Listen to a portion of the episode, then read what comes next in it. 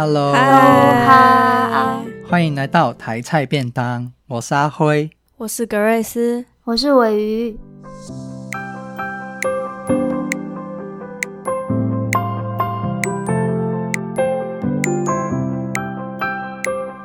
好，我们今天也是一个大单元，然后我非常的紧张，因为这次换我主讲了。那上次尾鱼讲了一个关键字是呃抗争嘛，那我这一次就是要讲另外一个关键字。叫做凝视，哇哦！你不流口水了吗？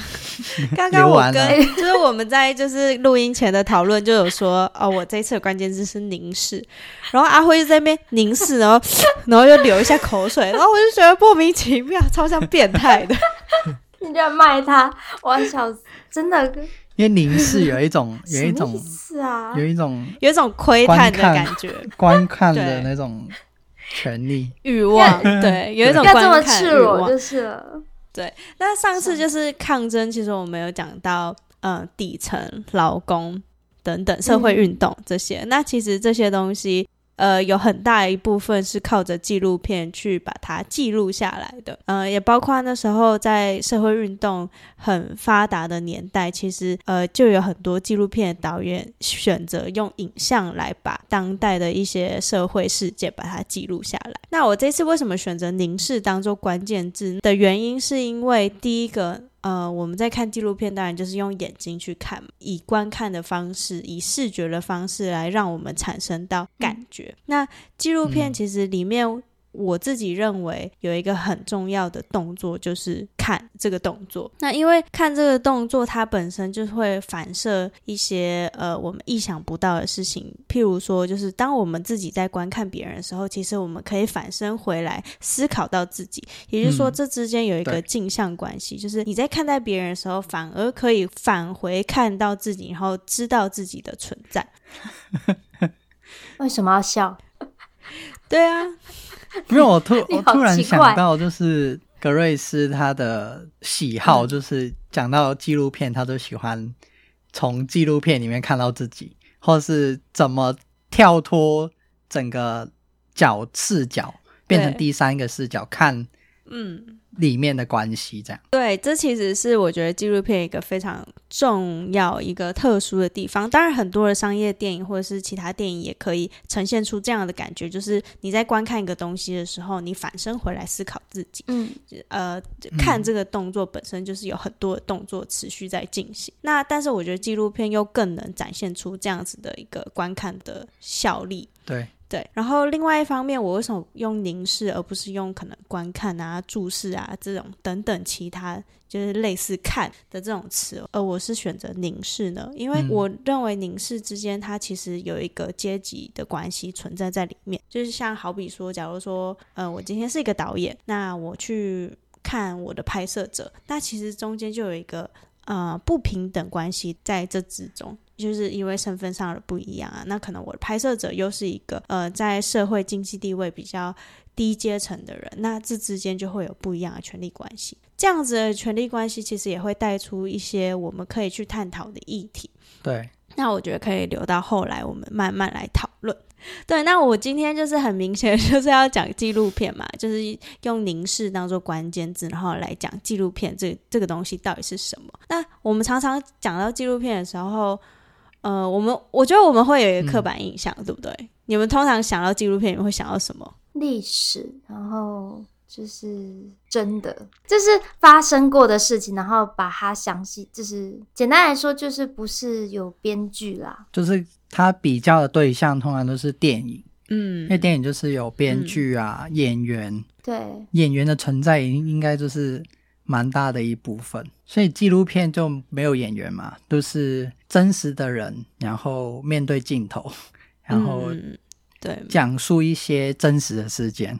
对，可是因为我就是之前我有跟那个格瑞斯一起去看过好几部纪录片嘛，你还记得吗？对对对，我记得。嗯，可是就从那时候就是呃看到的纪录片就发现，其实很多种不同形式。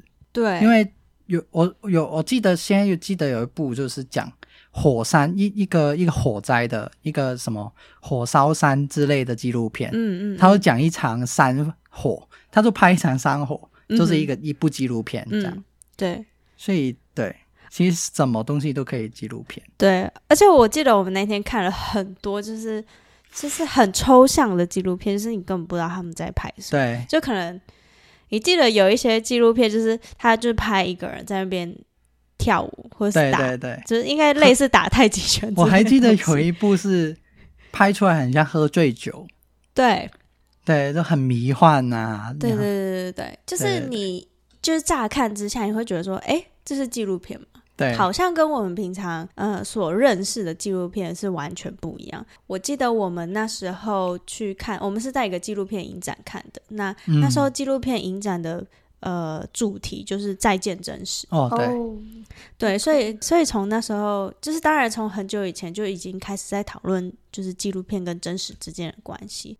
那嗯，为什么呢？纪录片这么难去定义的原因，其实也是因为它跟真实之间就是这种很难以区分的那种吊诡的关系，好像我们就只能从嗯其他类型去定义。纪录片就是觉得说，哦，它跟虚构电影不一样，它跟商业电影不一样，那就是纪录片；或者说，哦，它跟新闻不一样，所以这就是纪录片。哦，都是用不一样来作为区隔吗？对，就是好像是从其他类型去啊，删去法，它不是什么，对对，它不是什么，对，然后你很难去说什么，就是讲出一个就是。定论，或者是讲出一个标准，就说哦，这是纪录片，或者是怎么样怎么样怎么样的拍摄手法，这就是纪录片。因为纪录片的拍摄手法太多，然后它运用的方式跟呈现的方式有太多太多，我可能只能就跟你说，它就是一个呃，透过拍摄现实世界的人事物，然后再现这个世界的一一一个影片这样子。对。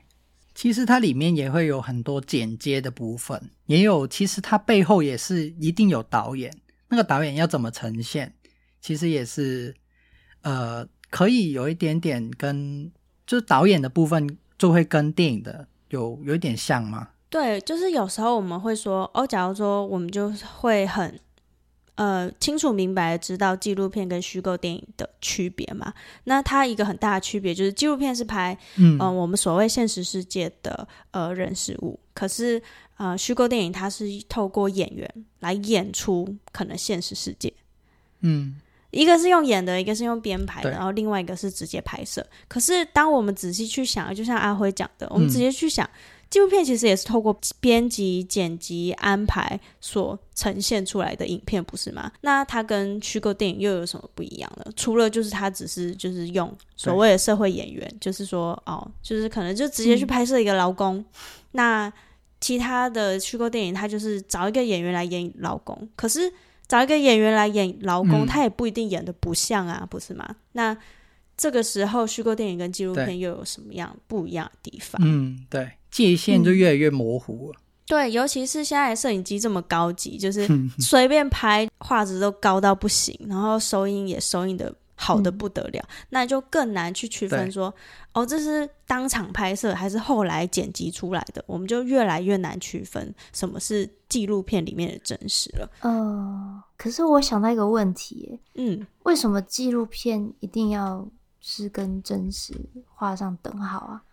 如果我就是不能就是记录吗？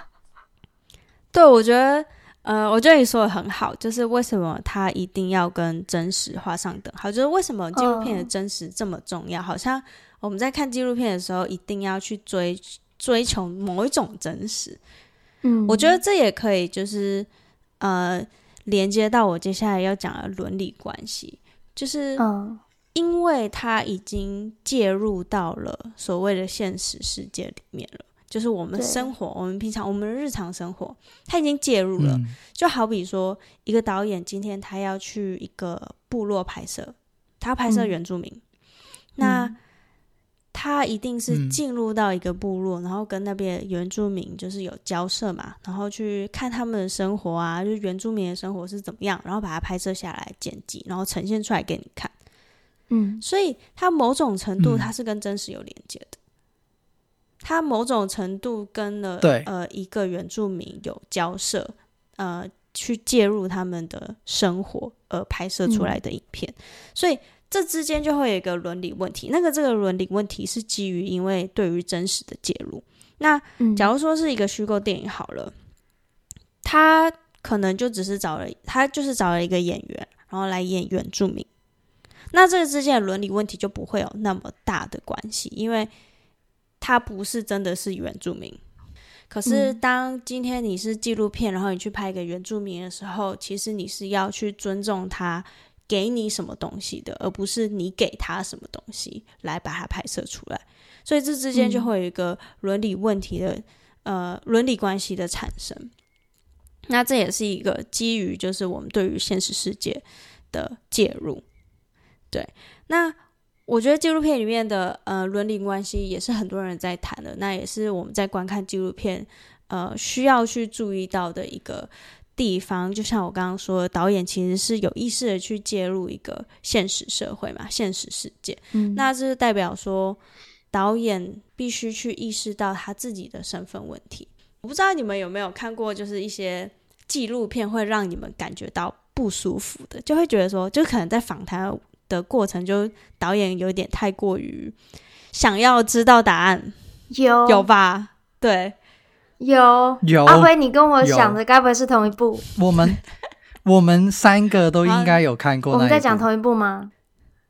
海洋啊，我想的不是那部。好尴尬哦，这是什么默契大考验失败？你是哪？Sorry，我 你你先去隔壁，你先去隔壁，立立马立马回答。那那那个。那个格瑞斯呢？呃，我是想要日常对话哎，可是我觉得你们应该没看过啊，居然我没看过，但我我还蛮蛮想看的。那那尾鱼说的是哪一个？就是关于慰安妇的影片哦。OK OK，阿嬷的秘密，我相信不是只有我，对，我相信不是只有我觉得不舒服。那当然，因为毕竟那个拍摄的年代是比较久远，所以你觉得不舒服的点是什么？为什么要逼人家？明很明显的，我看到那些阿妈已经不太想回忆，甚至有点抗，有点害怕。嗯，就是从他的肢体语言、他的表情，甚至他说的话，我都觉得，如果是我，我绝对不忍心再继续问下去。可是他却好像让要让他去指认。那些事件，他的过去的记忆发生在那边，然后那个具体的感受是什么？他就是要问到，就是站在他旁边的那位女性，也算是访谈人吧，嗯，嗯，就是要问出个什么？嗯、那个过程我真的看得很很痛苦，很揪心，非常很揪心。你可以讲一下这一部片叫什么名字吗？阿妈的秘密。对，哦，你你这样一讲。那个回忆就出来了，印象了吗？对对对，是是因为我我想到是我们很最近看的那一部，什么海洋阴谋？哎、欸，那部我反而觉得，我觉得它也蛮剪辑的，嗯，就是同样都是导演想要拍出某一个很具有目的性的东西，然后为了那个目的，然后拍这个纪录片出来，所以他在过程里面他就要得到他想要的素材，可是我。有另外一个想法，就是譬如说《阿嬷的秘密》那一部，它的不一样是因为老人家可能过世，死了就死了，不见，就是他们的记忆就会跟跟跟着他死亡一起不见，所以他很急着需要拿到这一些东西，所以比较起来的话，可能他背后有他原因啊，只是。观看者就是像刚刚格瑞斯讲的，观看者我们看起来就是有一个不舒服的感觉。而且我想到一个部分，因为刚刚阿辉既然阿辉提到这个部分，我就想到其实，呃，除了就是因为长辈就凋零的速度很快之外，其实很多长辈是不太有办法描述，不管是基于创伤还是自己本身的表达能力，因为毕竟对他可能是不不一定用台语，而不一定用他们熟悉的语言嘛。然后再来，如果那些事情是对他来说是创伤，是很沉重的事情的话，本来在表达上面就真的会比较不容易，所以会有一定程度的引导，其实是可以理解的。我觉得阿妈的秘密真的还蛮适合来讲，就是伦理关系这件事情，嗯、因为天哪，还是我们之后来讲，直接讲阿妈的秘密吗？哎、欸，我那时候论文还就是直接写了阿妈的秘密哦，真的、哦，对啊，那个学期我也写了阿妈的秘密，好想看，怎么没听你说？怎么会？我觉得你们应该都看过那篇论文，今天吗？嗯，然后我觉得很适合来讲伦理关系，是因为这个制作团队还是妇女。呃妇女团体 是我记得，对，你知道他们就是看起来很好心，就是一群一大群好人，很有就是很有目标的年轻人，而且还有展览，对对对，他们也有做很棒的展览，就是一切看起来就是太完美了，就是哦，他们就是想要为底层发声，他们就是想要把这个所谓阿嬷的秘密给就是公诸于世，嗯、就是他们还请了法律团队啊等等的，就是想要呃为他们就是拿到他们应有的呃。赔偿这样子，对，可是，在之中用意是好的，对他们当然用意是好了，我也完全就是同意这件事情，就是这件事情已经被埋没太久了，嗯、他们已经这群就是之前当过慰安妇的妇女们，他们已经受到这个社会压迫太久太久了，嗯、至于他们久到他们也根本不想说了，那这件事情就是这样子被埋没，可是就是有一群人愿意把它就是挖掘出来，然后嗯，愿意有勇气把它。公开来，我觉得是一件很棒的事情。可是，就像你们说的，就是他们在公开的方式过程之中，其实是有一个很激进的地方，就是他们要去挖掘出来，不管这个伤痛多么的，就是残忍，他们还是必须把它挖掘出来，然后放在影像上面，不然就是我们观者在看的时候，其实我们是我们是感受不到的。就假如说他今天全部都用黑幕，全部都用。就是其他的替代方式，而不是这些阿嬷真的呃现身，就是就是公开他们的脸，然后把它放在影像上。就是如果不是这样的话，嗯、我想对于观者来说，那个感受力跟那个撼动的力量其实是会少很多的。所以就是说，这是一个很操作性的手法，是就是他们要怎么样。呃，用什么样的影像来呈现？他们要怎么剪辑？跟他们就是他们的迫切性是什么？他们的目的性是什么？这件事情就非常非常的重要。对啊，所以其实还是回到诉求，我们就是前前几集其实也都会提到，就是说一部作品它有它它在拍摄的初期可能就有一个目目的的设立，那这个目的可能牵涉到非常非常多的那以。我们刚刚在讲的这部，虽然我们有点岔题了，但是在讲这部，它就是它的政治诉求是非常重的，因为它已经不只是呃一个年代呃一群女性，而是涉及了国与国之间，嗯，国与国之间的一些问题。那再来，我记得在那之后，其实我们在看的时候，他都会写说，哦，里面的那个哪位阿嬷在什么时候已经过世了。其实。对，其实我们在看很多纪录片，尤其是涉及一些地方耆老，都会有这样的情况。那我相信这些很多故事，呃，虽然在那个当下我们看起来他有点有点被逼迫，甚至有点难受，但是我也我同时也相信，有很多长辈他们也是希望自己痛一下、忍一下，可是可以让声音让自己代表一个群体被传出去。我用一句总结。就是那一部纪录片，就是把纪录片它的力量跟它的真实呈现开到最大，然后让观者都觉得不舒服的感觉，就是可以表现出那个力量。对，我觉得，然后我们可以就是仔细去看这部纪录片里面的伦理关系，就很明显的被呈现出来嘛。因为第一个就是导演他有，他有。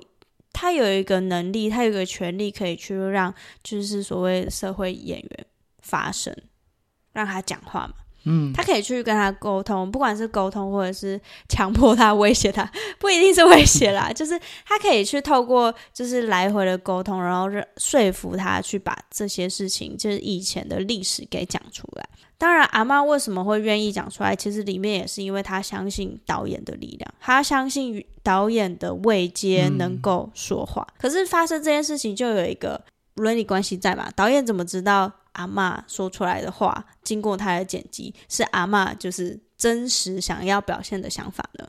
也就是说，在诠释的过程之中，是不是有一些误会，或者是有一些呃情绪上、剪辑上，或是不管怎么样，呃，导致说呃跟原来的话不一样，这很容易出现。不管是底层社会或者是自然世界，都有它一个可见性跟可拍性。那当导演去抓住这个题材的时候，当他把它拍出来的时候，他有没有对这个题材负责任？这是一件就是纪录片里面很重要的事情。那我觉得这也是让纪录片区分于其他虚构电影的一个方向。我们虚构电影好像不太需要就是这么的负责任，这么有伦理关系的负责任，但是纪录片是需要的。那这个需要是基于因为对于现实世界的介入。嗯，呃，因为我觉得。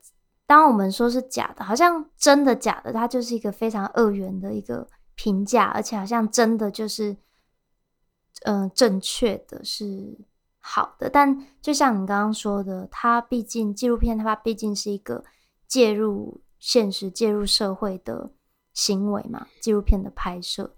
所以，嗯，在听完你前面这样子的一个呃分享之后，我会觉得。